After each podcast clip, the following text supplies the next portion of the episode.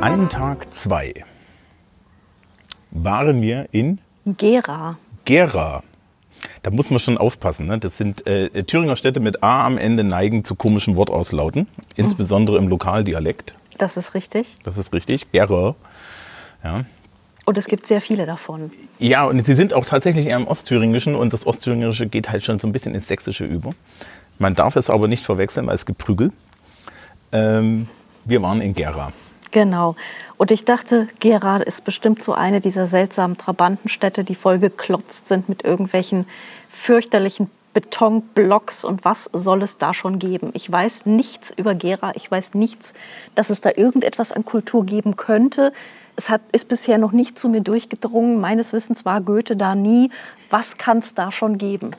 Ja, und das Schlimme ist, ich hatte Verwandtschaft, die in Gera gewohnt hat. Ja, du warst richtig traumatisiert. Sie hat, ne? Genau, weil es gibt Gera Lusan. Ähm, das war auch ein Thema mit den Stadtführerinnen, ja, ähm, die sich darüber lustig machen, dass ich ein Trauma von Gera Lusan habe. Weil Gera Lusan ist so eine Trabantenstadt. Und das andere, woran ich mich erinnern konnte, und das hört man vielleicht dann auch in, in, in, in dem Zusammenschnitt uns, unserer Stadtführung, ist, dass da eine Straßenbahn durch ein Haus fährt. Das war das Einzige, was du noch wusstest. Genau, ne? also ich Genau. wusste, das ist hässlich und es, ist ein, es fährt eine Straßenbahn durch das Haus. Ich habe auch äh, jetzt gehört von diversen Menschen auf Twitter, wo ich geschrieben habe, wir fahren nach Gera. Also das Team Gera ist nicht sehr groß.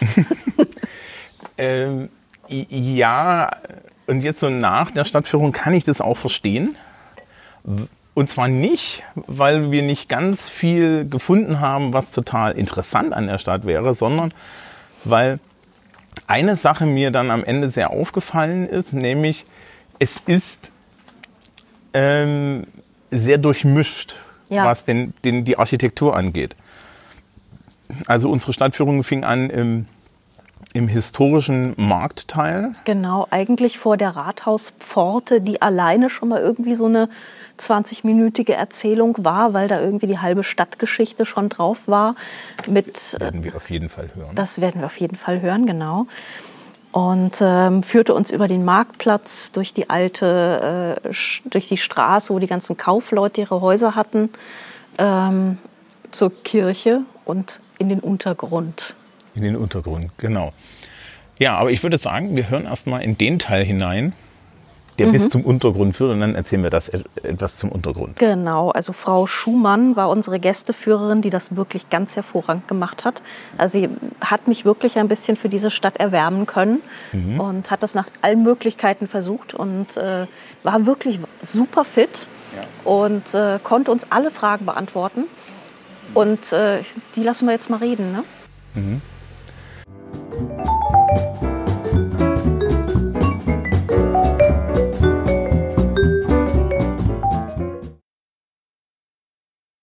So, erstmal herzlich willkommen in dieser wunderschönen Stadt Gera, Ostthüringens. Es ist die drittgrößte Stadt Thüringens.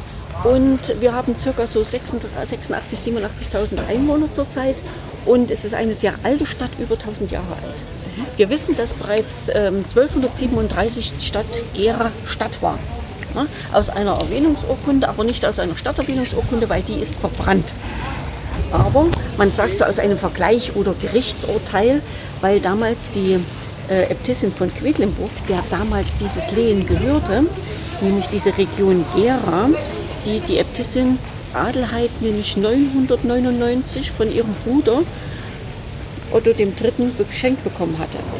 Und ja, ähm, aber dann haben, das gab dann so Gera, die dann praktisch diese, diese Stifts- äh, oder diese Stiftshoheit verwalteten für die Äbtissin. Und aber die Vögte von weiter drängelten sich dann irgendwie hinein und wurden dann praktisch Lehensherren der Stiftshoheit. Und die haben sich ähm, immer mehr Rechte angeeignet. Ne? Gerichtsbarkeit und so, die höheren, die kleinen, niedere, da kam und, und weniger Geld floss nach Quedlinburg. Also hat sich die Äbtissin auf den Weg gemacht, Sie müssen sich das vorstellen, mit Kutsche, die vielen, vielen Kilometer. Und die haben sich dann an einen Tisch gesetzt und das Endergebnis war, dass die Äbtissen wieder abgefahren sind und die Vögte mehr Rechte hatten. Ja, und ein paar Jahre später, ein paar Jahre später hat es dann auch die ähm, Äbtissin verkauft an die Vögte. Ja, sodass wir im Grunde genommen zu dem Vogtland gehören und das Vogtland. Ah, deshalb Vogtland. Deshalb Vogtland. Und die Vögte, also das sind ja Advocatus gewesen, das heißt also Verwalter. Und äh, zu diesem damaligen Vogtland gehörte ja das böhmische, das sächsische, das thüringische und das bayerische Vogtland. Denn die Stadt Hof in Bayern selbst gehörte damals auch zum Vogtland. Ja, und die Vögte, aus denen kamen, gingen dann die Reußen hervor. Die Reußen, Haben die irgendwas mit Russen zu tun? Jein, würde ich mal sagen. Jein. Denn einer von diesen Reußen, oder damals Vögte, ist na- dadurch in die, äh, hat an den Kreuzzügen teilgenommen im Mittelalter, ist dort gefangen genommen worden, äh, ist verkauft worden gen Norden an die Russen. Und damals hießen die Russen Reußen. Genau. Und der Sohn von diesem Heinrich hat dann praktisch gesagt, mein Vater Heinrich, der Reuse. Und der hat praktisch jetzt diesen Namen übernommen, also das ganze Geschlecht. Es gab auch einen Bruder, der war mit einer böhmischen Prinzessin verheiratet. Der hieß dann Heinrich der Böhme, aber der Name hat sich nicht etabliert. Also nur Heinrich der Reuse. Und wir haben äh, mehrere Linien gehabt. Die ältere Linie in Greiz, die jüngere in Gera. Dann gab es auch eine mittlere Linie, aber die ist immer wieder ausgestorben, hat also nicht lange existiert. Und da wurden immer wieder die Länder neu verteilt. Ne? Und ja, Gera ist dann ähm, 1848 Residenzstadt geworden, äh, obwohl 1802 Heinrich der 30. ausgestorben ist. Aber zu der jüngeren Linie gehört auch Lobenstein, Schleiz und und und. Ähm, und die beiden haben dann praktisch äh, die Regierung für Gera mit übernommen. Heinrich der 72. aus Lobenstein-Ebersdorf, der ist dann aber abgetreten aus politischen Der Gründen. 72. Der 72. Ich erzähle Ihnen nachher noch eine Geschichte von dem 72. Und äh, der Schleizer hat dann praktisch, äh, ist dann von Schleiz nach Gera gezogen. Das hat dann praktisch, weil die Stadt eben bedeutend größer und äh, wirtschaftlich bedeutend höher äh, gestanden hat, hat praktisch hier die äh, Regierung dann hier in Gera übernommen auf Schloss Osterstein. Das Wappen da oben, so ein ähnliches Wappen haben wir gestern auf Schloss Schwarzburg gesehen. Mit diesem Doppel- Mit dem Doppeladler. Mit dem Doppeladler. Ganz oben. Ganz, Ja. ganz oben. Ja, das ist der Reichs. Reichs Ah, okay, das ist der kaiserliche Das ist der Adler. kaiserliche. Ah, okay. Aber wenn Sie weiter unten schauen, das mit den Kranichen, das ist das reußische Wappen, weil Kranichfeld bei Erfurt gehört auch mal den Ah, ja, okay, Kranichfeld sagt mir was. Ja, ne?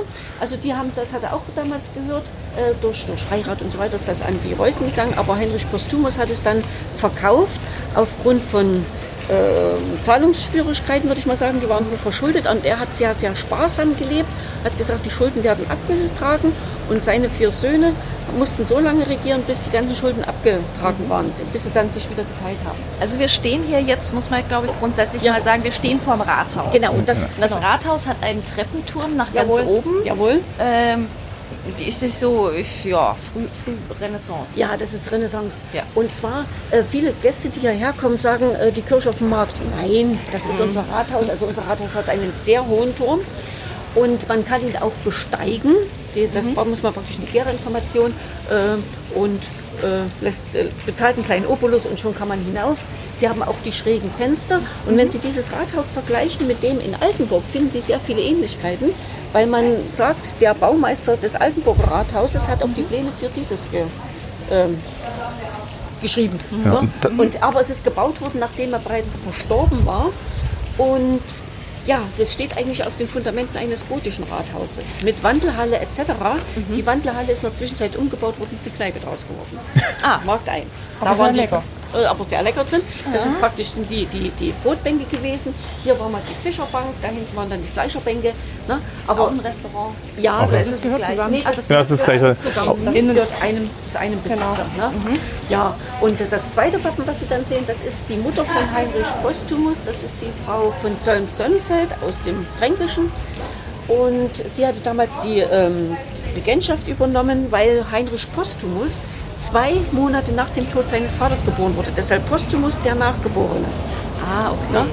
Und der Postumus, der hat also für Gera sehr, sehr vieles getan. Wir werden ihn also heute noch ein, zwei Mal treffen. Wir haben da in der Mitte einen ganz körperbehaarten Herrn mit Richtig. einem Laubkranz Richtig. äh, um die Lendengegend. Was ist das? Das ist der sogenannte Wildemann. Ah. Er steht für die Urbanisierung dieser Region als Symbolfigur.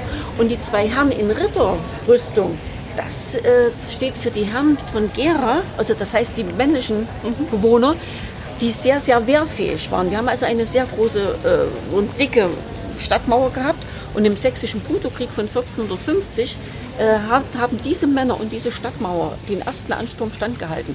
Erst als ähm, der Herr Wilhelm, der Bruder vom Kurfürsten Friedrich, die Stadt zum, ähm, zur Plünderung freigegeben hatte an die böhmischen Söldner, ist, ist die Stadt überrannt worden und äh, ja, Ja. sehr viele Tote gab. Aber da kommen wir dann da unten nochmal dazu, an Routineum. Also allein diese Rathaustür und das drumherum ist schon äh, ziemlich sehenswert. Da gibt es Ja. eine ganze, ga- sehr viele Details. Es gibt sehr viel zu sehen. Und Äh, man, ein- es ein hilft auch wieder Latein zu können. Ja, Latein kann ich äh, so mittel. Da steht Dominus Custodieri, das ist Civitatem, das sind die, das ist, das Ja, ist, ja, ne, genau. ne, das sind die Leute, die auf die Bevölkerung aufpassen. Ja. Ich, ich habe früher mal mehr Latein gekonnt. Ja, ich habe es Ja, nie ich Das ist nicht, ist nicht so schlimm. Es ist kein Skill, den man haben muss. Ja, ja, ja. Ja, und sehr viel, wir sehen hier auch über der Tür in den, äh, Achtung, jetzt kommt hier in den Archivolten, ähm, diverse bärtige Männer und Ja. dann rechts und links noch zwei. Also links, links ist ein Mann, rechts haben wir eine Frau. Richtig. Ähm, was, was, was machen die ganzen bärtigen Männer da? Aha, wir kommen jetzt mal zu den drei Bärtigen. Okay. Ähm, das sind die Bürgermeister der damaligen Zeit in Gera. Und zwar gab es damals schon eine Dreigewaltenteilung. Um ganz einfach der Korruption vorzubeugen, hat man jedes Jahr praktisch ähm, gedreht. Also ob es die Legislative war, die Judikative oder die Exekutive. Ne? Und ähm, dann haben wir diese Dame, das sagt man, das ist die äh, Frau des Türmers. Ah, Und der Türmer hat also oben gewohnt, hat also immer den Brand melden müssen. Wenn es an Gera hat ja öfters mal gebrannt. Und die Dame soll sehr, sehr rigoros gewesen sein. Die musste also das Essen hochbringen und wieder runterbringen. Die musste auch den entsprechenden Eimer für die ähm, abgelassenen körperlichen Inhalte die Hinterlassenschaft. Hinterlassenschaften jawohl, wegschaffen und so. Also sie war sehr, sehr robust und sehr, sehr streitsüchtig. Ne? Dann haben wir noch zwei andere Köpfe, die so ein bisschen rausgucken. Das sagt die Legende, das sind die Bürgermeister der Stadt Gera, die die Stadt verraten hätten. Alles Quatsch, das sind Gaffköpfe, Zierelemente der Renaissance. Okay. Denn so, das ist ein Renaissance-Rathaus, ist also im äh, Ende des 16. Jahrhunderts entstanden, also 1580. Und ja, Und rechts haben wir noch in Gold so ein Eichmaß, ne? ja, das ist unsere Gera Elle. Ja. Nee. Ja, da wurde, da wurde also das Tuch hier gemessen, weil wir ja eine sehr große Tuchstadt waren. Wir haben also ähm, sehr viel Textilmanufakturen hier in Gera gehabt, und dann später Textilindustrie. Und mit dieser Elle wurde dann, und ist der Marktmeister rum und hat geguckt, ob die auch richtig die Stände dieses ähm, Tuch ordentlich verkaufen. Wenn nicht, gab es hohe Strafen, auch mit den Brötchen. Also da gab es dann auch immer einer durch, sind die Brötchen oder die, die Brote zu klein für das Geld, da gab es Ärger. Und dann haben wir dort auch noch ein Eisen. Hm, Ja, sehen Sie das hier? Ein Halseisen, da hat man zwei. Ah ja. Und da wurden die Menschen angekettet, die sich auf, oder die hier, ähm, ja, äh, wie soll ich sagen, sich äh, unziemlich im ehelichen Bett verhalten haben, beziehungsweise fremdgegangen sind. Verstehe. Und dann hatten wir noch ein Halseisen mit einer großen Kette und einer riesengroßen Kugel und die mussten um diesen wunderschönen Simsonborn rennen. Und das haben die Leute um den Hals bekommen, die sich auf dem Markt äh, verleumdet und beschimpft haben oder zu Tätlichkeiten kamen. Das war bestimmt in guter Benutzung. Ja, unter Benutzung und die durften dann auch mit faulen Tomaten beworfen werden. Ähm, an, die Tür ist eigentlich auch ganz, ganz schön, weil an der Tür ist einmal die, die blinde Justitia, ne? dass man halt sagt, okay, hier geht's rein, um Gericht zu haben und unten drunter sind die Waren. Ja. also das ist auch so diese, diese Zweiseitigkeit, dass man halt sagt, okay, auf der einen Seite wird hier Gr- Recht gesprochen, auf der anderen Seite ist aber auch so das, Interna das Eichamt im Endeffekt. Genau, Ne? Also genau. die, die, die hoheitliche Institution, wo es dann halt um die, äh, um die Waren geht. Ja, wobei die Waage ist ja eigentlich auch ein Teil, von- ist ja Genau. auch ein Zeichen von Justitia, ne? Ja, also ist so, genau. so, Da gab es ja noch direkt die Stadtwaage, die war dann um die Ecke rum. Ja. Also das gab es alles. Also man ist da sehr, sehr hinterher gewesen. Und wenn Sie sich diese, dieses Rathaus anschauen, Sie sehen ja auch diese wunderschönen Zwillingsfenster, sind ja auch typisch für die Renaissance. Äh, wir werden oft gefragt, in die, die Gesichter in den Dreiecksgiebeln, ob das äh, irgendwelche Personen sind hier von Gera. Nein, das sind wirklich nur Zierelemente der Renaissance. Das ist einfach nur hübsch. Und das ist äh, dahinter, hinter diesen beiden Etagen befindet sich dann auch der Rathaussaal. Also sehr schön. Zweietagig, früher wurden da Pelze verkauft, weil ja, wenn es draußen geregnet hat, das musste ja äh, trocken gehalten werden. Ne? Heute der Ratssaal, wo also die Stadtrat sitzt und äh, tagt, tagt und bestimmte Dinge entscheidet. Ne? Ja, Okay. okay. Wollen wir noch ein Stück weiter? Ja. Ich würde mal vorschlagen, wir machen den Markt jetzt, dann gehen wir in die Höhle, ins unterirdische Labyrinth ne? und dann gehen wir Richtung Kultur- und Kongresszentrum und so. Gut. Okay. Also der Markt ist natürlich auch wieder. Wir hatten, wir hatten das gestern schon in Rudolstadt. Sehr, sehr schön. Ja. Sehr schön. Pastellfarben angemalte Fassaden. Und so, so, so ist das das Renaissance, oder? So Größtenteils- barock, ne? Die Häuser sind größtenteils Renaissance, aber die Dächer sind barock. Ah, Hat mit dem großen Stadtbrand von 1780 zu tun. Wir hatten ja also praktisch schon Steinhäuser. Sie müssen sich vorstellen, Gera war in der damaligen Zeit unwahrscheinlich ähm, wohlhabend. Durch die Tuchmacherei und Zeugmacherei, denn bereits Ende des 16. Jahrhunderts kamen die Niederländer Tuchmacher, Calvinisten nach Ah, Gera. okay, ja, und wir waren ja, ja. damals als schon ähm, evangelisch, ne? Äh, und weil wir ja ein sächsisches Lehen waren. Und ähm, ja, die hatten also, wir hatten hier unwahrscheinlich viele Tuchmacher in Gera und Zeugmacher. Und die Niederländer, die haben neue Techniken mitgebracht, neue Farben. Wir in Gera hatten praktisch so ein dunkles Tuch, schwarz und schwer. Wir waren aber auch schon 1401 auf der Naumburger Messe, ab 1435 auf der, auf der Leipziger Messe. Wir bleiben mal hier an dem wunderschönen Ärger stehen. Und da müssen Sie sich vorstellen, dass dann äh, die Niederländer kamen, kamen mit diesen neuen Techniken. Die Gerschen waren dagegen, die nehmen uns die Arbeit weg und und und. Aber die Niederländer haben die Deutschen in, äh, richtig schön ähm, involviert, sodass die Tuchmacherei hier einen unwahrscheinlichen Boom erlebt hat.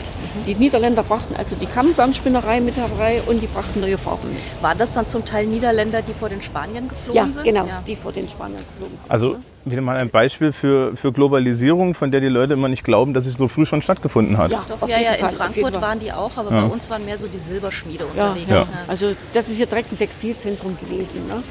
So, und wenn Sie sich hier dieses, diesen wundervollen Ärger anschauen, das ist jetzt die Stadtapotheke. Ne? Da sehen Sie hier, das sind jetzt alles Fenster drin. Das war mal so wie ein, wie ein Saalfeld, diese, diese Laubengänge bzw. Arkaden. Ne? Und dieses Haus besteht eigentlich aus drei Häusern, die dann vereint worden sind. Und dieser wunderschöne Ärger, junger Mann, jetzt überlegen Sie, was Sie sich mir, oder wie Sie mir antworten, denn alles Schöne dieser Welt haben Sie den Frauen zu verdanken. Und diesen Ärger, den haben wir einer Frau zu verdanken. Das Haus ist nämlich bedeutend eher entstanden. Ich sage einfach gar nichts. Das ist, das ist äh, komplett risikofrei. Dieses Haus, dieses Haus ist nämlich Problemlos. bedeutend eher entstanden, nämlich Ende des 16. Jahrhunderts und Anfang des 17. Jahrhunderts ist der Ärger dran gekommen. Denn die Ehefrau des Besitzers dieses Hauses, ähm, das war der Herr Kanzler Hörl und der wiederum war der Patenonkel von Heinrich Schütz, der in- in Bad Köstritz geboren wurde, der erste deutsche Komponist, der eigentlich, man sagt, die erste deutsche Oper geschrieben hat, nämlich die Daphne, ne, die hier in Gera Schloss Osterstein eigentlich auch zur Aufführung gekommen sein soll. Aber es gibt nichts dazu groß. Ne? So, jedenfalls ähm, hat sie immer rausgeschaut in die kleine Kirchstraße, hat gesehen, was dort passiert ist. Hat aber nicht gesehen, was auf dem Markt passiert ist. Hat sie hier rausgeguckt, hat sie nicht gesehen, was da passiert ist. Das ist natürlich schlecht. Ja. Und sie hat dann zu ihrem Mann gesagt, du willst immer wissen, was hier in Gera los ist, und, aber ich muss immer rennen und komme gar nicht zum Essen kochen, bau mir doch einen Erker dran. Nach 13 Jahren hat er gesagt, okay. Hat sie also diesen wunderschönen, hat er diesen wunderschönen Erker dran gebaut. Sie haben jetzt unten, sehen Sie also diese vier Jahreszeiten, Frühling, Sommer, Herbst und Winter. Und oben sehen Sie vier Wappen. Da sehen Sie auch wieder das von, von Gera, äh, von den Reusen und mit den Kranichen. Dann haben Sie das von Solms, also von der, äh, von der Mutter von Heinrich Postumus. Und dann haben Sie noch zwei von, der, von den zwei Ehefrauen von Heinrich Postumus. Ne? Die erste von der, ähm, die Dorothea von Langenburg. Ähm, ja. Diese Dame ist nach dem ersten Kind sehr zeitig gestorben. Dann hat er die Dorothea von Schwarz, äh, Entschuldigung, Magdalena von Schwarzburg-Rudolstadt geheiratet. Mit der hat er noch mal zehn Jungs und ein paar Mädels. war fleißig. War fleißig. Und die Vorfahren von Heinrich Postumus haben festgelegt, dass alle männlichen Nachfahren der Reußen Heinrich heißen müssen. Können Sie sich vorstellen? Der, die Mutti hat Ach, gerufen, so Heinrich, kommt man zum mal rein. 72. Also da gab es schon in einer Familie praktisch Ja, 25, ja, ja, 25. 25. Also es ist im Grunde genommen so, aber die haben, haben sehr viele Kinder zur Welt gebracht, weil die Kindersterblichkeit sehr hoch war. Ne? So, ähm, sind auch äh, vor Heinrich Postumus sind auch einige äh, Kinder schon gestorben. Also vier Söhne haben im Grunde genommen nur überlebt ne, von den zehn. Ne? Da wissen Sie Bescheid.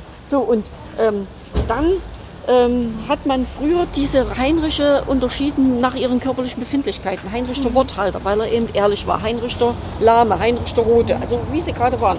Erst später ist, ist die Primogenitur eingeführt worden. Äh, ähm, das heißt also, nur der Älteste ähm, bekommt oder, oder, äh, erbt, Erbt die anderen Titel. bekommen ja die Ja. anderen Apanagen, weil äh, die Reußen, wenn, wenn da zehn Kinder da sind, gibt es zehn Mhm. Häuser. Also da geht ja der Wohlstand alles geht den Bach runter, sodass man das dann eingeführt hat. Und man hat auch die Zahlen eingeführt. Erster, zweiter, dritter, vierter, fünfter und jedes Mhm. Jahrhundert neu. Deshalb hat man mehrmals Heinrich den 6., Heinrich den 27. und Heinrich den 72. Den gab es im 19. Jahrhundert. Und der hat in Ebersdorf gewohnt. Ebersdorf, eben durch diese viele Erbteilung, ich sage mal, ein Dorf und ein, paar, ein bisschen was daneben hat er noch besessen. Der hat aber dort ein wunderschönes, äh, wunderschönes Schloss im klassizist, klassizistischen Stil und einen wunderschönen Park. Da gibt es auch das Barlach-Denkmal. Barlach äh, hat, war ein Freund der Reußen und hat im Grunde genommen das Grabmal gebaut. Also wenn Sie da mal hingehen, Ernst Barlach, der Genau, Ernst Barlach, genau. Und äh, dieser. Park ist auch äh, Begleitobjekt der Buga von Erfurt. Ah, okay. Ja, ne? Ähm, auch mit einer wunderschönen Orangerie Die etc. nächstes Jahr stattfindet. Die nächstes Jahr stattfindet, Ja, genau. genau. So, und der Heinrich, der 72. ist auch in, den, in die Literatursprache eingegangen, denn er hat immer gesagt, ihr achtet nicht die Etikette meiner Untertanen. Ich reite auf dem Prinzipe, also Prinzipienreiter. Das Wort kommt von ihm. Und ähm, er war, sagt eine Legende, ein ähm, Freund des bayerischen Königs, weilte dort öfters am Hof und lernte dort die Lola Montes kennen. Ist ja jedem ein Begriff eigentlich, die Dame. Ne? So, und er verliebte sich in die Dame. Der König, der Bayerische, ist ja über sie gestolpert. Ne? Der Heinrich nimmt sie mit nach Ebersdorf. Jetzt ist die Dame natürlich München gewöhnt. Die ist besonderen Großstädte gewöhnt. Kommt nach Ebersdorf. Drei Häuser, vier Spitzbuben, sage ich immer. Ne? So, und die gehen in diesem wunderschönen Park spazieren. Sagt doch der Heinrich zur Lola, ach Lola, du meine Einzige. Was antwortet meine Lola? Ach Heinrich, du mein 72. ja, gut. Also, also noch, ne? Aber der, der Erker ist ja insofern auch schön, schön, dass hier unten noch, noch so Herzchen drin sind. Also man, man sieht, es ist ein Liebesdienst. Ne? Ja, Ja. genau. Ne? Äh, Sie sehen dann auch, die Apostel sind nur zehn, sind keine zwölf. War kein Platz. Das denke ich auch. Ne? Und dann sehen Sie auch da auf, jetzt gehen wir mal auf das andere Haus rüber, sehen Sie solche wunderschönen Figuren an. Da, ne? Äh, das hat mit der Höhler Biennale zu tun. Wir haben ja hier in Gera die Höhler Biennale. Alle zwei Jahre, nächstes Jahr wieder. Das ist internationale Installationskunst in den Höhlern. Das heißt, internationale Künstler kommen nach Gera und stellen dort ihre Kunstwerke aus. Gibt es ja noch Preise ne? und es gibt auch den, äh, in, den deutschen Installationspreis etc. Nächstes Jahr ist es wieder, da ist es das Thema Irrlicht, glaube ich. Bin ich aber jetzt, so muss ich nochmal Wir nachlesen. gucken, wir gucken das nach. Man findet das dann in den, in den Show Genau, Notes. genau, Ja, ja. genau. Also Müssen Sie in den Höhlerverein reingehen, weil der das, Das- organisiert. Höhlerverein gemeinsam mit der Stadt. das ist, ich suche danach für, Ja. die, für die Webseite ganz viele Links zusammen Genau. und Genau, und zu den Und- Höhlern können, kommen wir ja dann. Kommen wir auch. dann, Ja. genau. So, und äh, diese Figuren waren in der ersten Höhler Biennale mit ausgestellt, in dem Höhler der da von der Frau, hieß früher Angermann, jetzt heißt sie Heilig. Heinig, danke. Heinig, ne? Und ähm, äh, der Künstler hat dann ihr die Figuren geschenkt. Haben zwei sind also an der Wand und eine steht drin. cool. Cool, gell? Ja. Ne? Also Sehr ist schön. auch so diese so, so, so, so moderne Kunst in, in Städten finde ich eigentlich so und so immer gut. Vor Mhm. allen Dingen, wenn sich so ein bisschen, bis- ein bisschen einfügt. Ne? Also wenn es jetzt nicht. Skurril halt. Ja. Ja, ja, ja. Auch im Winter hat sie manchmal äh, an den Fenstern äh, Schlitten hängen oder Skier und so. Also es es dekoriert ihr Haus auch immer mal anders. Ne? Finde ich Ja. eigentlich ganz, ganz schön. Genau, So. die, die Tochter, die Lisa Ja, Angermann, das genau. ist die Tochter, die hat 2018 in dieser Fernsehshow von Sat 1, dieses äh, The Taste, wo die da so kochen und Ja, die okay. rohren dann. Und das hat die gewonnen. Und das ist die Tochter von, Von ihr. Okay. Ja, ja. Also von der Frau. Ja, ja. ja, ja die machen auch Koch, Kochkurse und. Koch-Events. Ja, ja, also ganz, Okay. ganz toll. Genau. Ne?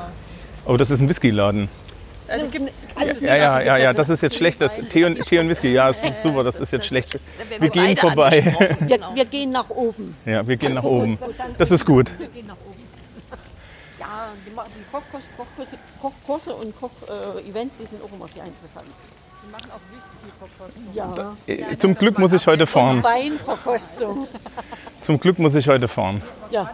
Daneben das weiß gestrichene. Ne? Das ist ähm, das ähm, Gründerhaus von, von ähm, Häusler. Und Häusler war ein Schnapshersteller. Ist der frostig, hast du zittern, trinke einen Häusler bitte. Den gibt es heute noch. Obwohl damals nach, den, nach dem Zweiten Weltkrieg, ähm, der Vater war ja dann verstorben, durfte in Gera der Schnaps nicht mehr hergestellt werden und seine zwei Söhne sind die alten Bundesländer. Nach der Wende haben wir, haben wir Kontakt mit der Familie aufgenommen und dürfen den wieder herstellen. Und derjenige, der damals den Prima Sprit an die Häuslers geliefert hat, der Herr Zingler und Engler und Zingler, die sind in Reichenbach und Vogtland, Vogtland wieder, ne? Ähm, der liefert jetzt, der stellt also jetzt diesen Häusler bitte her. Und den kann man natürlich in der Gera Information kaufen. Ne? Und dann haben wir noch unseren wunderschönen Simsonbrunnen. Ne? Der ist aus dem 17. Jahrhundert, ist allerdings schon die zweite Kopie.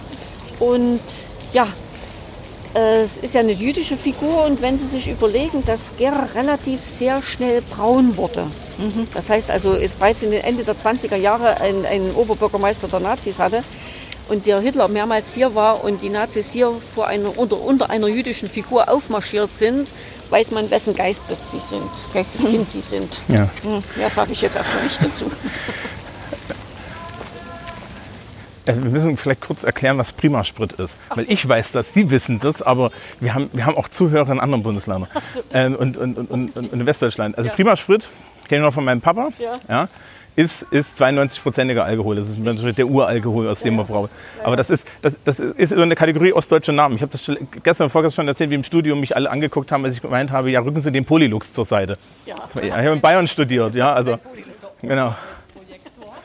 Genau, das ist, ist, ist, ist, ist wie wenn du, du kriegst in Bayern auch komischerweise keinen Bräuler. Das ist total eigenartig. Ja, das ist natürlich schwierig. Aber wir laufen jetzt durch die Ja. große Kirchstraße. Und, die, und schauen Sie mal ruhig in die, in die Geschäfte rein. Sie haben wunderschöne Kreuzrippengewölbe. Das ist alles aus dieser Zeit. Das ist alles wunderschön wieder saniert worden. Die Häuser auch wunderschön saniert worden. Sie sehen auch, da, da drin sind noch diese riesengroßen Stuben noch. Also ist alles ganz, ganz toll wieder saniert worden. Und jedes Haus, müssen Sie sich vorstellen, hat eine Höhle. Die ganze Stadt ist unterhöhlt. Also wir haben eine Stadt unter der Stadt. Das war ein äh, Vorratskeller im Prinzip, Ja, ne? Bier, fürs Bier. Und wir gehen ja jetzt gleich hinunter, aber vor, bevor wir runtergehen, schauen wir uns noch die Salvatorkirche zumindest von außen an. Ne? Und wir sind froh, dass diese Häuser alle wieder wunderschön saniert worden sind, sind meistens alle privat. Ne? Und ja, äh, die Stadt, also die Innenstadt, also wir haben hier sehr viel Renaissance. Ne? Allerdings durch den Stadtbrand von 1780 die Dächer alle barock, weil ja dann schon Barockzeit war. Genau. Und bei diesem Stadtbrand sind alle diese Häuser nicht kaputt gegangen, nur die Dächer ausgebrannt.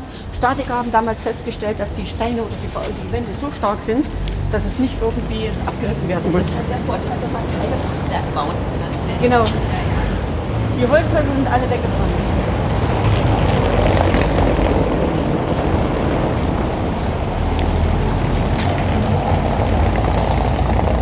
Natürlich auch, ja, wie ich das auch so von daheim kenne, Kopfsteinpflaster. Dort steht, das sind Häuser. Ich, ich weiß jetzt, muss mal kurz auf diesen. Obwohl, wir können dann da hinten runtergehen. Machen wir Ja, machen wir dann. Ähm, das ist die Salvatorkirche. Die steht auf der ehemaligen Fundament der Niklaskapelle. Äh, die ist damals abgebrannt und diese Kirche ist noch gar nicht so alt. Man sieht es am Baustil 17, 1724 begonnen zu bauen. Allerdings ohne Turm. Ähm, Geld war alle.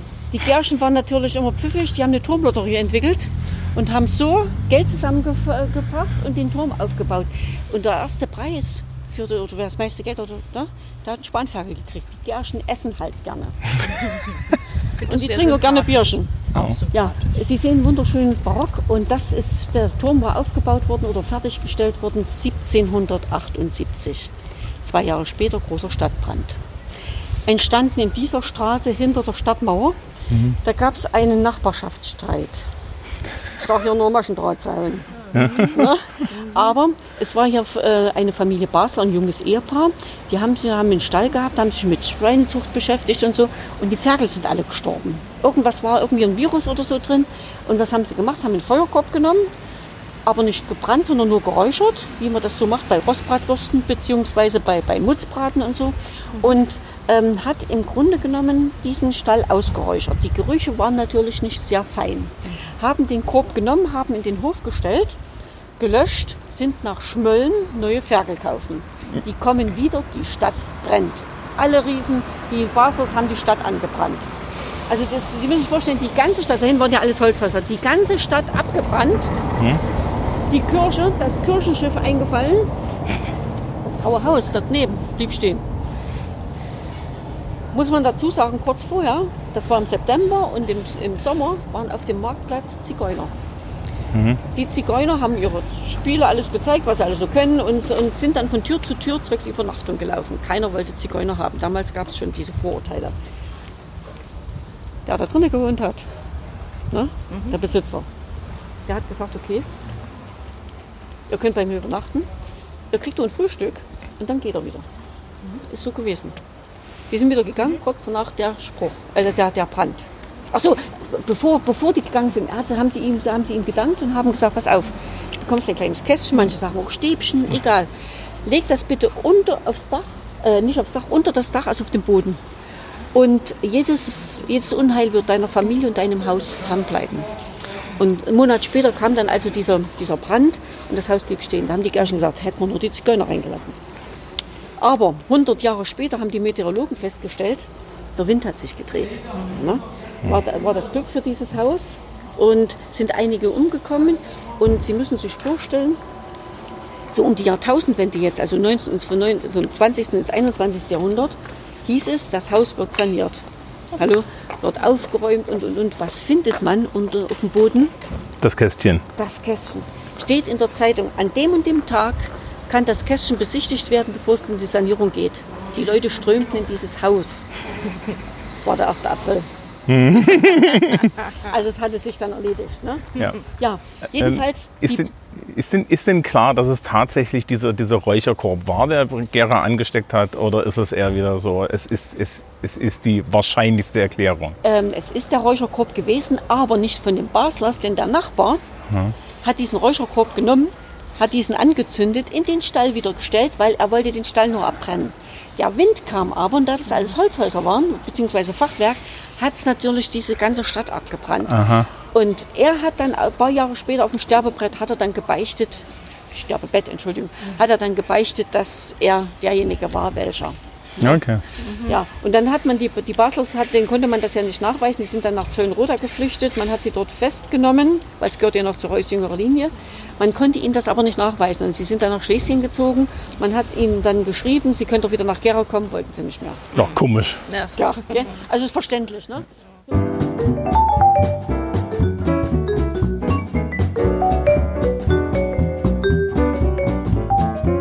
Ja, nach, der Stadtführung durch, durch, durch, die, durch den Markt, durch, genau, durch die Altstadt, ähm, standen wir dann vor der Salvatorkirche und wurden dann so seitlich an der Kirche bei, äh, geführt und äh, dann tat sich dann plötzlich im Gemäuer eine Tür auf Ja. und die führte ziemlich nach unten. ja, in die, die Höhler. Genau. Ähm, das, das hat mich ja in der Vorankündigung, ich hatte ja vorher mit, mit, mit, mit der, mit der Thüringen Tourismus. Das, das so ausgemacht und so, ja. Erschlug mich das ja so ein bisschen, weil ich natürlich Bierkeller unter der Stadt, Bierkatakomben aus Franken kenne. Bamberg hat sowas, Nürnberg hat sowas in einem großen Stil. Und dann stellte sich heraus, dass Gera als Bierstadt das auch hatte. Also wir haben unter anderem darüber gelernt, wie viele Bierausschänke es gab. Es gibt tatsächlich in Gera im Endeffekt die so eine ähnliche Bierkultur oder gab so eine ähnliche Bierkultur, wie man das auch in Franken kennt. mit Also Hausfraurecht. Die Weibfamilie und Haus hatte, durfte sein Bier brauen. Und wenn er zu viel davon hatte, um es selbst alleine zu trinken, hat er sich so einen ornamentierten Stecken vors Haus geklemmt. Das heißt, wenn die irgendwelche Gäste durchzogen durch die Stadt, wussten sie genau, ah, hier gibt es Bier, hier kann man mal fragen, ob wir welches kriegen. Und das fand ich ja, das fand ich ja tatsächlich sehr, sehr schön, ja. Ja. Und, äh, Frau Schumann hat uns, hat uns auch durch die Höhle sehr kompetent durchgeführt. Was auch sehr schön ist, also es gibt da verschiedene Arten von Führungen. Es ist natürlich aktuell, ne? man muss ja immer dann dazu sagen, wir haben 2020 zum Teil der Aufnahme, alles ein bisschen beschränkt. Aber natürlich bieten sich solche Untergrundführungen auch immer an, so ein bisschen so, so, so Event, Event zu machen. Ne? Genau, also es gibt auch welche mit Bierverkostung und so weiter. Das ist momentan alles ein bisschen, geht, geht ein bisschen langsamer vonstatten, aber grundsätzlich würde ich da auf jeden Fall mit Führung durch, weil das ist schon Und super Und interessant. was, genau, und wir hören jetzt ein bisschen in, in unsere Erlebnisse in den Höhlern rein und bekommen von Frau Schumann natürlich auch noch ein paar Dinge erklärt. Und ich fand das auch total faszinierend, wie man in so einem Höhlenlabyrinth an wirklich noch jeder Ecke noch was erzählen konnte. Also, das finde ich dann auch sehr beeindruckend.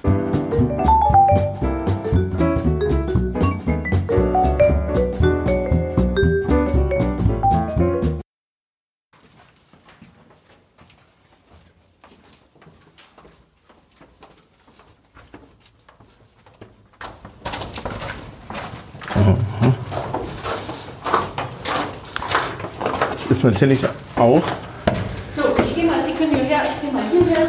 ja, ist auch jetzt so Wir als, haben diese, die Karte nochmal sehr groß. ja, Ne? Das ist also, hier sind wir rein. Wir sind jetzt hier durchgegangen, sind jetzt hier, gehen jetzt hier durch diese Höhle noch durch und kommen hier wieder raus.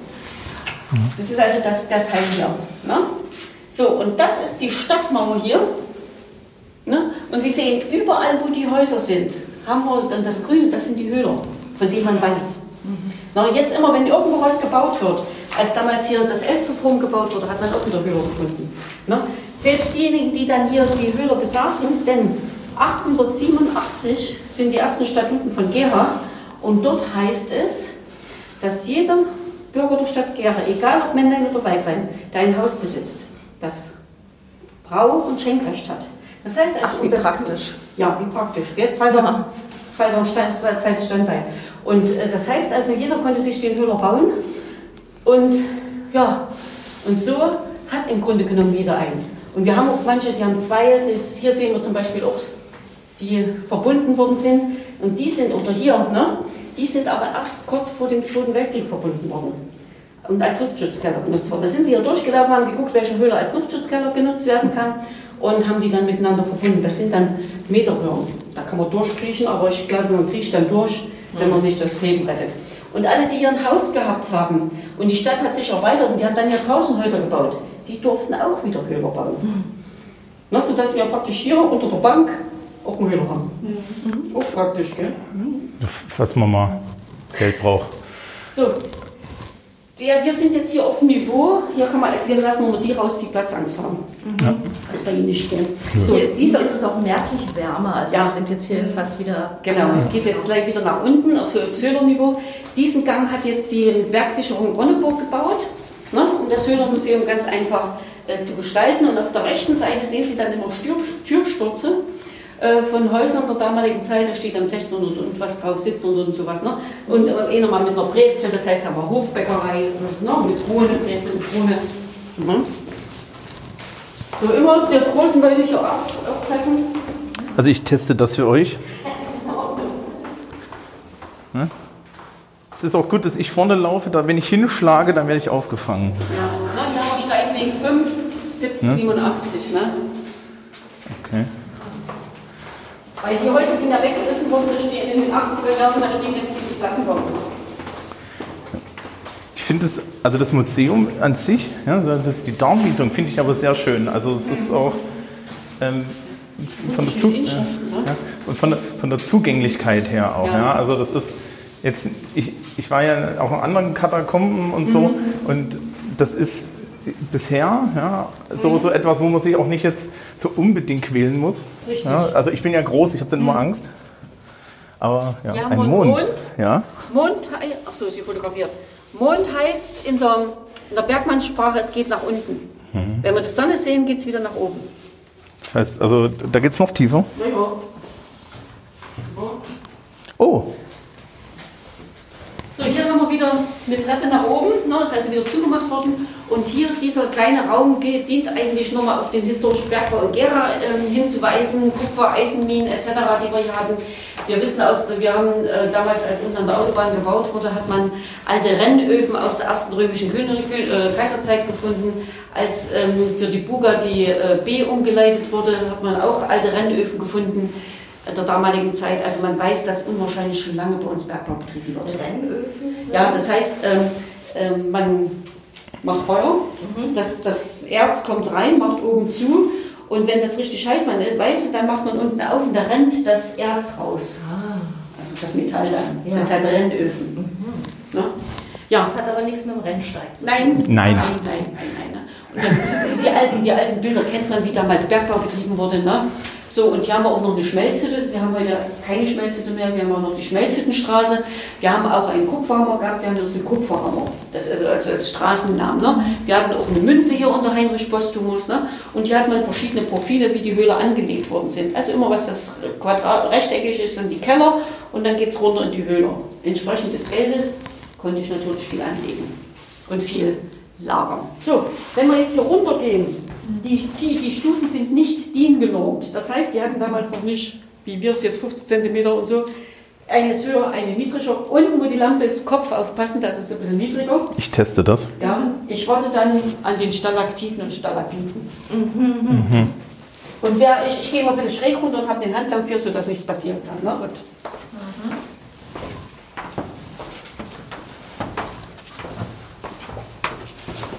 Ah, jetzt geht es also noch weiter nach unten. Übrigens, der eigentlich ideal für so einen Sommertag, ne? ja, Vorsicht, hier tröppelt es ein bisschen. Ja. Oh, hier wird das Gelände auch schon langsam etwas so rostiger. Ja, Und es wird auch niedriger. ja, Vorsicht, hier Ah, kann man ist- wieder stehen. nicht so, ja. Hier kann man wieder stehen. Oh, hübsch. Hübsch. Der, Oh ja. ja, ne? Hier hinten sieht man wieder, dass wieder was zugemauert worden ist. Ne? Und Sie sehen auch hier, wie wunderschön die abgebaut haben, die Platten. Ne? Da sieht man, dass das Bergbauleute waren. Ne? Zechstein. Also schön, schön, man sieht richtig die Sedimente hier. Genau. Und aus den Sedimenten sintert hier das Kalk raus. Jawohl. also ganz lange, fast wie Eiszapfen sehen Ja, die ja, aus. genau. Und da unten, viele sagen, das sind Spiegeleier. Ja, ja. Das sind auch sehr, sehr, sehr kleine Ja, ja. Stalagmiten, Ja, ja. so ein bisschen wie Eisbällchen. Ja, die so, ja. Genau. Ne? Ja, und Sie sehen eben, wie verwinkelt das ist. Deshalb lassen wir die Leute nicht einzeln runter, sondern nur mit Führung. Ja, na gut, man möchte halt auch nicht jedes Mal dann suchen gehen. Nein. Ja, hier haben Sie eine Verbindung. Hier hat man Geleuchtnischen. Sie müssen sich vorstellen, hier war es Zappentuster. Die sind nur mit Kerzenlicht runter. Und das war ja nur auch nicht gerade leuchtend. Immer auf den Kopf achten. Hier ist aber für uns immer ein bisschen ausgemauert worden. Hier können Sie ruhig mal reinschauen. Das ist der Schacht, den hat die Wismut gebaut als Teufel, um ganz einfach das Material, was hier rumlag, dann auszutransportieren. Nicht, dass Sie das als den Weg wieder zurückbringen, sondern hier praktisch raus. Da kann man hochgucken. Das, Das, dient was für ein Foto. Belüftung. Die Bergleute sagen Bewetterung. Wir sind also hier an der tiefsten Stelle, sind knapp 12 Meter unter der Erde. Na gut, das war für die, für die Wismut war das eher so, ne? So, so, Ja. so ein Urlaubsspielchen. Ja, so kann man das auch nennen. Ne? Aber es macht ja auch mal Spaß. Ja.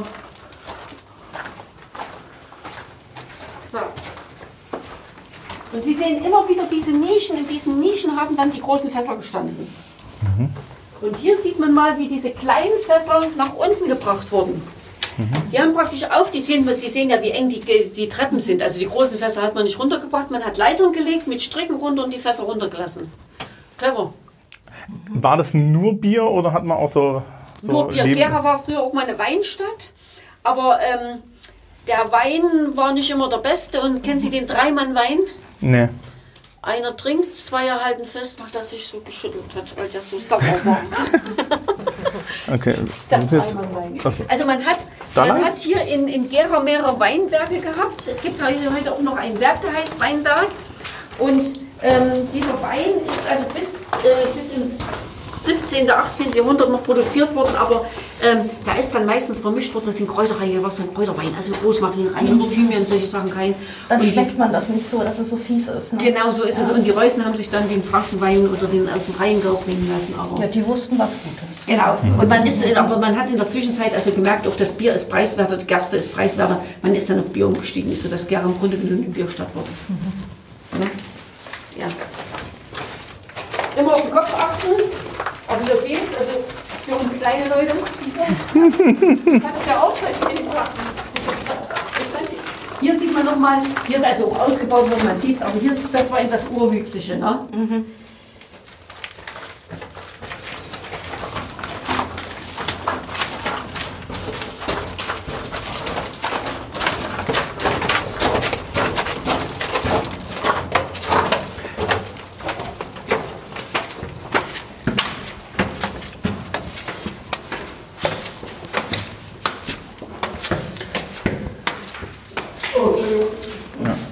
Ähm, ich habe oben schon gesehen, es gibt hier auch thematische Führungen dann. Ja, machen wir. Also, so, das da hinten machen. So, okay. Ähm, das ist hier nochmal zur kleinen Schau. Wir haben äh, hier diese Elemente, die damals benutzt worden sind, die Schöffe, die Wasserkessel, hier diese Geleuchte. Ne? Und Sie müssen sich vorstellen, äh, die sind darunter, die Mägde mussten also das, den Wein, äh, Entschuldigung, das Bier rausholen. Da haben die meistens so Krüge gehabt, die waren bis zu einem Maß groß, wie die Bayern, ne? haben wir zwar keine da, aber, ne? Und ähm, wenn, wenn das Geleucht ausging, die Kerze, hieß es sofort hoch, weil die giftigen Gase ausgetreten sind vom Bier. Und deshalb hat jeder Höhle auch so eine kleine, so eine kleine Luke zum Haus, dass da ein bisschen Luft reinkommt. Ne? Ja, dann haben wir hier die Bierstange. Das war ein Zeichen für die, die nicht nur in Gera lebten, sondern auch von außen kamen. Wenn die dann kamen, die Reisenden, wo kann man denn in Gera Bier trinken? Ah, Dann das sagt kenne man ich. Immer, da, wo der liebe Gott seinen Arm raushält. Ja. Also das, wir haben hier eine Holzstange, die aber am oberen Ende mit einer sehr schön bemalten äh, Plakette noch versehen ist. Ja. Und Muster und das Dings, also das Ja. muss man sich eigentlich angucken, sehr hübsch. Ja, ja sehr hübsch. Und ähm, wir hatten damals schon sechs Kneipen, die immer Bier ausschenken durften. Es gab nur eine, die auch Wein ausschenken durfte, und das war der Ratskeller. Das ist auch die älteste Gaststätte, die wir haben. Aha, die feinen Leute. Die feinen Leute, genau. Und ähm, ja, und dann gab es eben diesen sogenannten Reihenschrank. Wir hatten also neun Bierbrauhäuser, die sehen wir hier. Alles, was hier so dunkelschwarz ist, das waren Brauhäuser. Das heißt, ähm, der jeweilige Besitzer von, von Feld, der Gerste und alles, was er für ein, Wein, äh, für ein Bier brauchte, brachte das in das Brauhaus. Der machte Bier draus und brachte das Bier wieder in das Haus. Dort lagerte der das ein und konnte das, wenn er dran war mit dem Reihenschrank, ausschenken. Das heißt, er musste seine gute Stube bis 24 Uhr für die Gäste frei halten. Ne? So, der wenig, der klein war wie der Schuster, der hatte eben nur zwei Wochen Zeit, aber ein großer Kaufmann, der konnte vier Wochen, sechs Wochen den Rheinschrank mitnehmen. Und da hatten wir, wir haben neun Brauhäuser, also gab es noch neun zusätzliche Private, die Wein aus, äh, äh, Bier ausschenken durften. Okay, das ist also dasselbe Prinzip, ich, ich kenne das aus Franken, da gibt es auch den Zwickel. Ja, das ist also auch dieses äh, Brauprivileg für einzelne, äh, für einzelne Bauernhöfe und so weiter. Und das wird bis heute dort teilweise noch gemacht. Ja, gibt, aber das gibt es nicht mehr in Gera. Gibt's nicht mehr? Das wäre ja cool. Ja, cool, gell? Und hier haben wir zum Beispiel, das ist auf dem Kornmarkt, hier sehen wir nochmal so eine, so eine Bierstange. Ne? Da war gerade der dran. Ne? So, und ähm, in Gera wurde damals auch relativ viel getrunken. Äh, wenn man so an das Jahr 1656 denkt, wir hatten so ca. 2500 Einwohner und da hat jeder Einwohner 560 Liter getrunken, egal ob Baby oder Erwachsen oder Kreis. Ja, das Wasser war ja auch einfach schlecht. Ne? Das war sehr schlecht. Da trank man dann lieber Dünnbier äh, zum Genau. Frühstück, Mittag, Abendessen, als Genau. halt irgendwie so fauliges Brunnenwasser. Ja. Ne? Das Brunnenwasser selbst, wir hatten ja den Simpson-Brunnen gesehen, ne? der war zweigeteilt. Brauwasser und, und, und, Trinkwasser. Ja, das hat man schon gehabt. Aber die Metzger und teilweise haben sie auch aus dem Mühlgraben genommen. Der ist jetzt verrohrt. Und der Mühlgraben, da waren die ganzen Färber dran und die Weber und die hatten ihre Flähbrücken. Der Mühlgraben sah noch ein bisschen anders aus. Ja. Farbig, ne? Und hatte natürlich auch nicht die, hatte viele Bakterien drin und die haben dann und alles mögliche, äh, Rohr, alles Mögliche bekommen, sodass die wirklich alles aus Bier gemacht haben. Also das Dünnbier, 2% war das nur. Die haben also Brot damit gebacken, die haben Suppe damit gemacht und und und und und. Ne? Also dann hat man gemerkt, aha, sie bleiben gesund. Ne? Und wenn man kocht, fliegt ja der Alkohol davon, bis auf den bisschen Restöl. Ne? Ja. Aber es war nicht schlecht, würde ich mal denken. Gell? Gut, okay. Das ging natürlich nur bis zur Reichsgründung, dann gab es die Reichsgewerbeordnung und da hieß es, die Privaten dürfen nicht mehr. Also sie müssen sich in der AG zusammenlegen äh, legen oder aufhören. Sodass dann äh, Brauerei-AGs entstanden sind äh, in Lammenberg wie auch in Gera. Die Riebeck-Brauerei kennt vielleicht einer den Gera. Man nennt dann die Häuser, nicht die Häusler, sondern die Häuserbrauerei. Ende des 19. Jahrhunderts, sie waren unterm Haus, im Stadtteil unterm Haus, da fahren wir noch mal vorbei. Ne? Und ja, die Riebeck-Brauerei existiert auch nicht mehr. Zu DDR-Zeiten war, die, äh, war eine Kooperation mit der Köstritzer Schwarzbierbrauerei und die Riebeck-Brauerei hat dann größtenteils nur noch Limonade hergestellt und nach der Wende abgerissen. Aber Köstritz ist ja. Köstritz existiert noch, hat der Bitburg gekauft ne? Ja, genau. und Köstritz hat dann wieder Wannesbünd gekauft. Mhm. Gehören alle Und, und, und ich weiß, dass sie, dass sie den Eisenmachern ihr Schwarzbierrezept abgekauft haben, damit wir kein Schwarzbier brauen dürfen im Eisenmach. Ein bisschen Pech? Ja, dann haben wir ein neues gebaut. Ja. Ja. Alles klar. Gut, gibt es erstmal Fragen bis hierher? Nö, Dann machen wir sehr schön. Dann mache ich schon wenigstens das Licht aus. So, und wir gehen jetzt hier weiter. Vorsicht, wir gehen vom Stufen. Ja, so genau. So, und dann brauchen wir eine Laterne. Ein Lichtlein, Lichtlein. Aber bevor wir das Lichtlein haben, hier sehen Sie nochmal, was als die Höhler, das Höhlermuseum eingerichtet wurde, was man gefunden hat. Äh, nachdem die Reichsgewerbeordnung in Kraft trat, hat man die Höhler nur noch zur Lagerung von Kram, Kramfläche, ja. ja, eingewecktes. Eingewecktes Ja, so der Eierbriketts, die sind schon zusammengefallen. Na, aber hier die Amphoren und so, da haben die Sauerkraut alles Mögliche drin gehabt. Na, Das hat sich ja hier gut gelagert. So, Vorsicht, hier nochmal vier Stufen. Und dann brauche ich jetzt mal eine Laterne. Also eine Handylaterne. Ja, Aber ich leuchte gleich mal aus. ja. Hier. Hier, guck mal bitte her. Und die anderen zwei auch mit.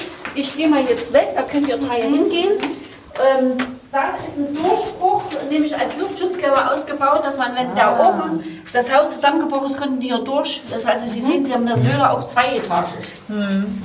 So, da kommst du jetzt bitte mal mit deiner Laterne Dankeschön. hier. Dann sieh mal bitte an. Komm mal hier, ja, hier, dann leuchte mal hier dran. Ich mache jetzt das Licht aus. An den, an den weißen Fleck hier, hier an den weißen Fleck. An den weißen An den weißen Fleck leuchten. Ich mache mal kurz aus. Leuchte, leuchte, leuchte, leuchte. Leuchte, leuchte, leuchte. Gut, kannst wegnehmen. Ach nee, gut, jetzt sieht man es. So, Ah. aus. Mal aus. Ja, ja, ja. Das ist Phosphor. Ja, Oh, das ist wie ein Ein Mark, äh, das war ein Luftschutzkeller. Ziffernblattartig. Genau, Luftschutzkeller. Wenn die hier oben waren, wusste man, das waren Frauengründe, das waren dann Bänke. Also wir haben jetzt mal hier bloß so eine Bank hingestellt. Da waren auch äh, Feuerklatschen da mit Fass und so, also immer mit Wasser gefüllt. Ne? Und waren die dann hier unten, wusste man es einen Gang zum nächsten. Sodass die Leute unwahrscheinlich schnell verschwinden konnten. Also dann, wenn die, also aus diesem, Also es wurde mit Phosphor praktisch dann ausgepinselt so. ja, damit sie den Weg nach draußen fanden. Denn es war ja dunkel. Die haben ja auch kein Katzenlicht angemacht, das war ja der Sauerstoff war ja auch wichtig, den sie da brauchten. Sie wussten ja nicht, wie lange sie unten sitzen. Ne? Also in der Hinsicht waren sie schon clever und wir haben in, in Gera relativ wenig Bombenopfer, obwohl Innenstadt, also Richtung Bahnhof, alles zerstört worden ist. Weiter? Vorsicht für die Großen. Eng. das, das ist, warum fühle ich mich immer angesprochen? Für das ist bisschen Platz hier. Oh ja. So, hier haben wir mal einen Höhler von einem Menschen, der raffgierig war. Denn wir haben hier den, den Pfeiler drin. Sie haben, wir haben keinen einzigen Höhler mit einem Pfeiler. Und die Höhler sind ja meistens Gänge mit Nischen, weil das Gestein sich selber trägt. Der wollte eine große Fläche, dass er viel äh, lagern konnte, hat alles ausgebaggert, hat gemerkt, aha, ich muss was machen. Also haben sie die Stütze eingebaut. Naja, einen muss es immer geben. Ein muss immer gehen. Wenn wir jetzt, jetzt hier weitergehen, kommen wir an den Gang, da glaubt man, man ist besoffen. Aber da liegt das Gestein etwas schief und die, die, die Bergleute haben eben so ausgebaut, also ausgebaut oder ja, wie eben die Schichten sind. Also clever und im äh, ja, äh, rechten Winkel. Hier sehen Sie es. Schön schief, ne? Ja. Gehe mal an die Seite, das sieht man es, ne? wie schön schief das ist. Und hier sieht man das halt also rechtwinklig. Ne?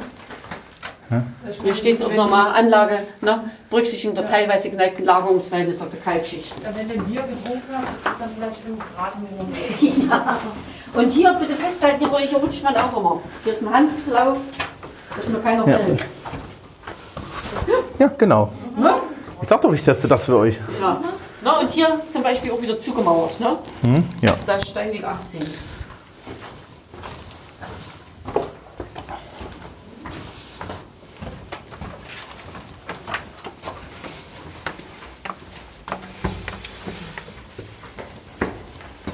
Also für den Großen entweder dorthin oder dahin, dass er gerade stehen des Ich stehe hier. Ich habe so ein, ein hier unten. Mich Okay, hier ein. also es ist so ein relativ großer Höhler, das lieben die Kinder.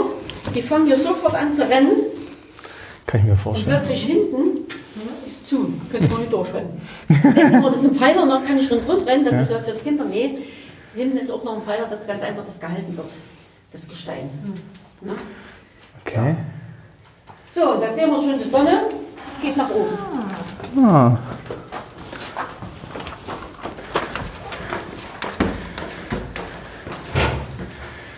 Der letzte macht bitte die Tür zu. Was, ja.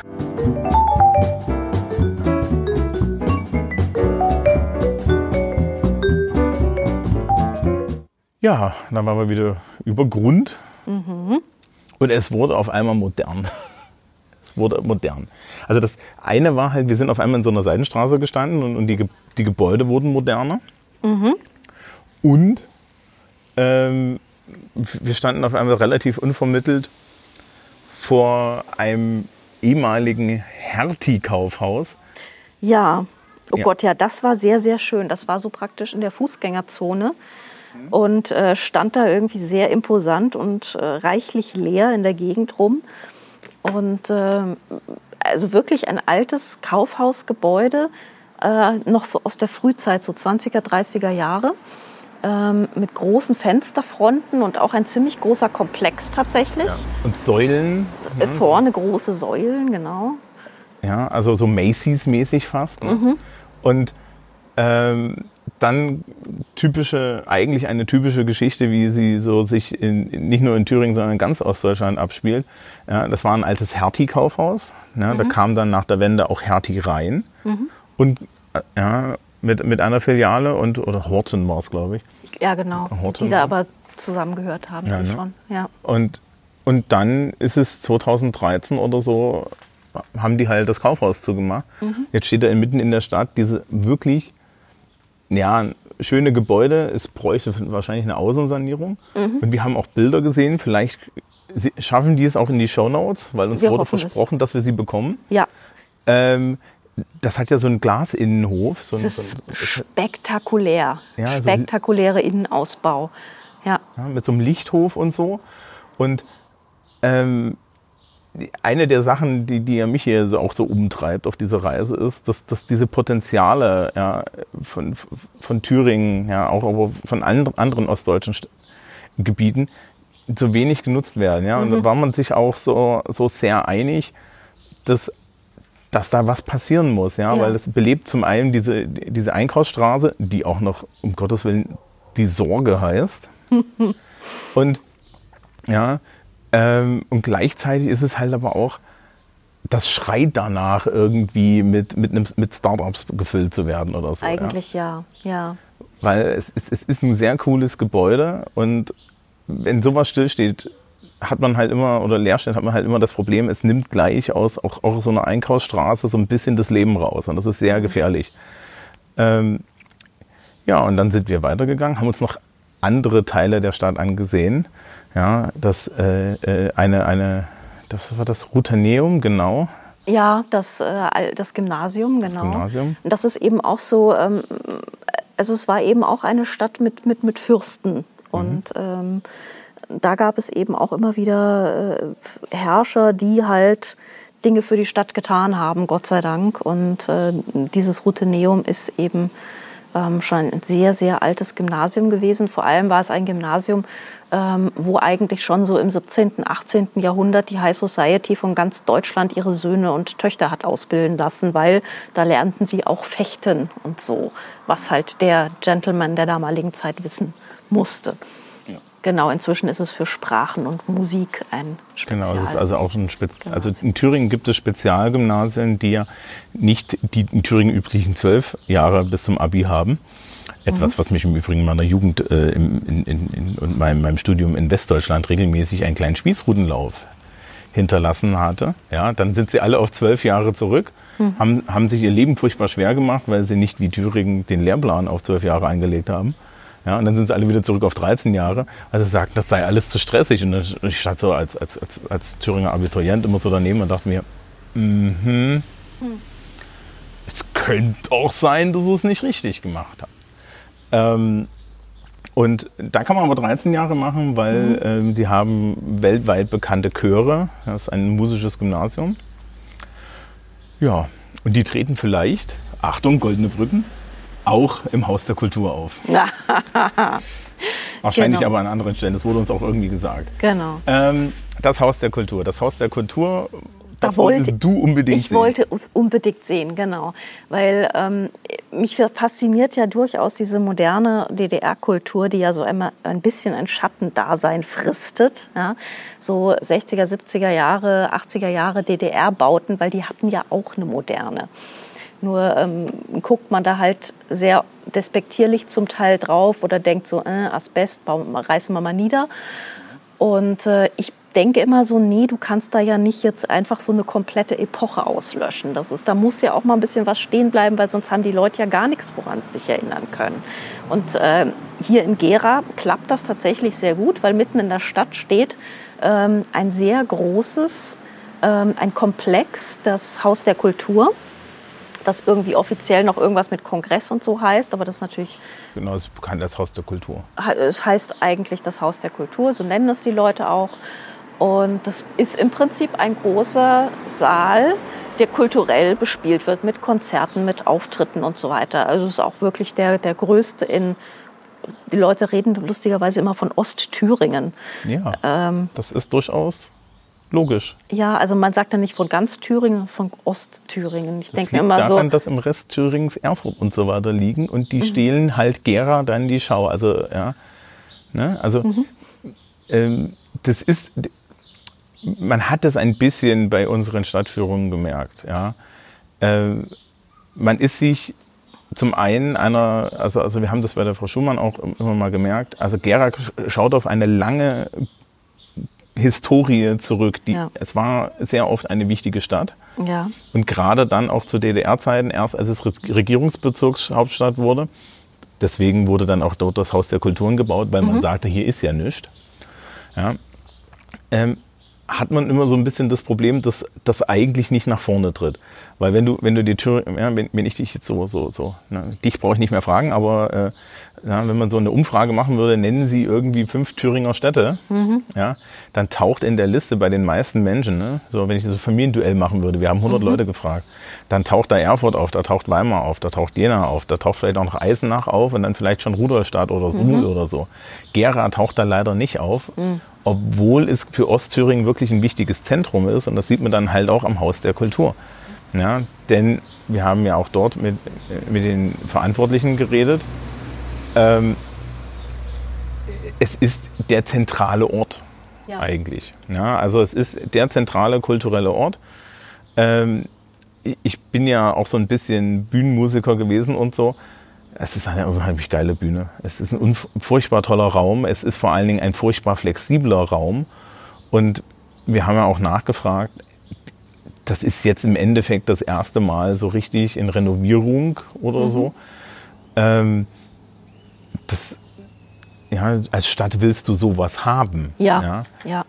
Also da wird jetzt auch noch einiges renoviert, ähm, was Sie gesagt haben. Da muss wohl auch noch ein bisschen, also man sieht auch die, es ist wirklich alles noch wirklich im Original. Die Sitzgruppen sind noch im Original, die Schilder, die da hängen und zum Klo weisen, sind noch im Original. Ja. Und das ist wirklich ähm, das Einzige, was, was Neues sind die Lampen äh, die runterhängen. Ich habe jetzt mal so ein bisschen darüber nachgelesen. Die sind von Studenten der Bauhaus-Uni Weimar, also auch kein Dreck, sondern hat man auch irgendwie sich wirklich Mühe gegeben, hat ein Studentenprojekt draus gemacht und die diese, das sind so hängende Leuchtstoffröhren, wo sich wohl auch das Licht so nach unten bewegen kann, so, also die auch noch ein bisschen Effekt haben können. Weil nämlich das Herz ist ja auch zwar auch der Saal dieses Hauses, aber so dass das, das Herz, das künstlerische Herz äh, von diesem Kongresszentrum Haus der Kultur in Gera, das ist eben das Relief, wo man drauf zuläuft. Ja, und da haben wir mal wieder, wie so öfter auf dieser Reise schon festgestellt, hm, das mit der DDR und der, der Kultur, das ist eine interessante Sache. Das ist vor allem komplexer, als man immer so denkt. Ne? Ja, weil nämlich dieses Relief auch kein Arbeiter-Denkrelief ist, sondern frei von den Künstlern gestaltet wurde und ähm, auch so eher unter als also ein, ein, ein, ein kultureller ein, ein kultureller Anspruch dahinter steht. Ja, also es ist eben nicht so so, wenn man die Wand sieht aus der Ferne und sie sich nicht genau angucken kann, würde man sofort denken, okay, das ist irgendwelche, ne, das ist so so schwerer Arbeiter, äh, äh, so, äh, ja, sozialistischer Realismus. Es klotzt Ja. so ein bisschen. Ja, das ist aber auch die Zeit. Ja, Ähm, aber die Sprüche, die eingraviert sind, die Figuren, die dort also das ganze Ding heißt das Lied des Lebens und es geht, ähm, es sind immer wieder äh, Zitate eingearbeitet von Pablo Neruda, von Walter von der Vogelweide, von, also es geht eigentlich wirklich quer durch die Geschichte und quer durch so ziemlich alles. Äh, Brecht ist noch dabei und so. Und ähm, diese Zitate sind eben auch immer wieder umkränzt und anzitiert mit ähm, verschiedenen Reliefsteinen, die von unterschiedlichen Künstlern, von einer ganzen Palette an Künstlern tatsächlich äh, gestaltet wurden.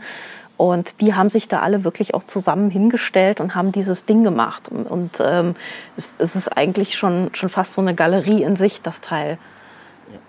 Geht über zwei Etagen nach oben. Ja.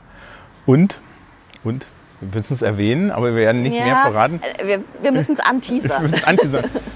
es gibt da eine, wir hatten das formuliert, eine Neckigkeit, Ja, aber dafür müsst ihr selber hinfahren. genau. Also wenn man unten reingeht, ähm, auf der, bei der ersten Treppe in der Mitte ist ein Kästchen, ähm, ein steinernes Kästchen sozusagen eingearbeitet in diese Wand mit Öffnungen und da sollte man, da kann man reinfassen. Ja. Mehr können wir dazu nicht sagen. Mehr, mehr sagen wir dazu nicht. Ja. Genau. Ja, und dann hatten wir, glaube ich, die Halbzeit in Gera erreicht. Dann hatten wir die Halbzeit erreicht, haben sie im Köstritzer Brauhaus verbracht. Bierhaus. Bierhaus, wo ich einen hervorragenden Burger gegessen habe.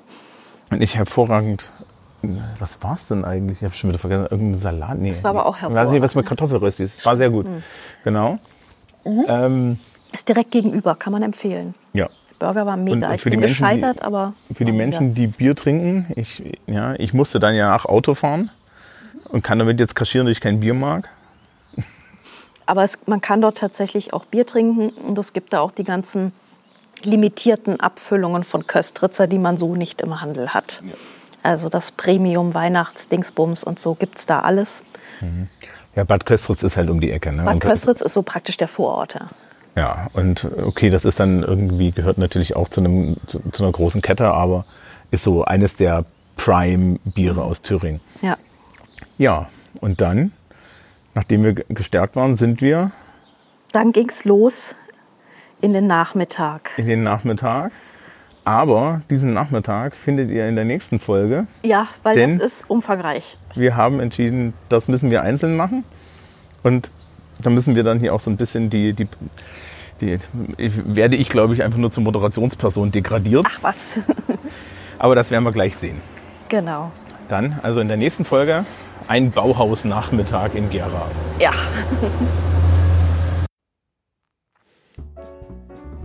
Die Landpartie wurde unterstützt von der Thüringer Tourismus GmbH. Ihr findet sie unter nebenan in thüringen.de oder den Links in den Shownotes. Unsere Geschichten sind nicht die einzigen, die ihr aus Thüringen hören könnt. Es gibt aktuell auch eine Kampagne, die heißt Tür an Tür mit Thüringen und die könnt ihr finden unter nebenan.thüringen-entdecken.de. Wir bedanken uns sehr bei der Thüringer Tourismus GmbH.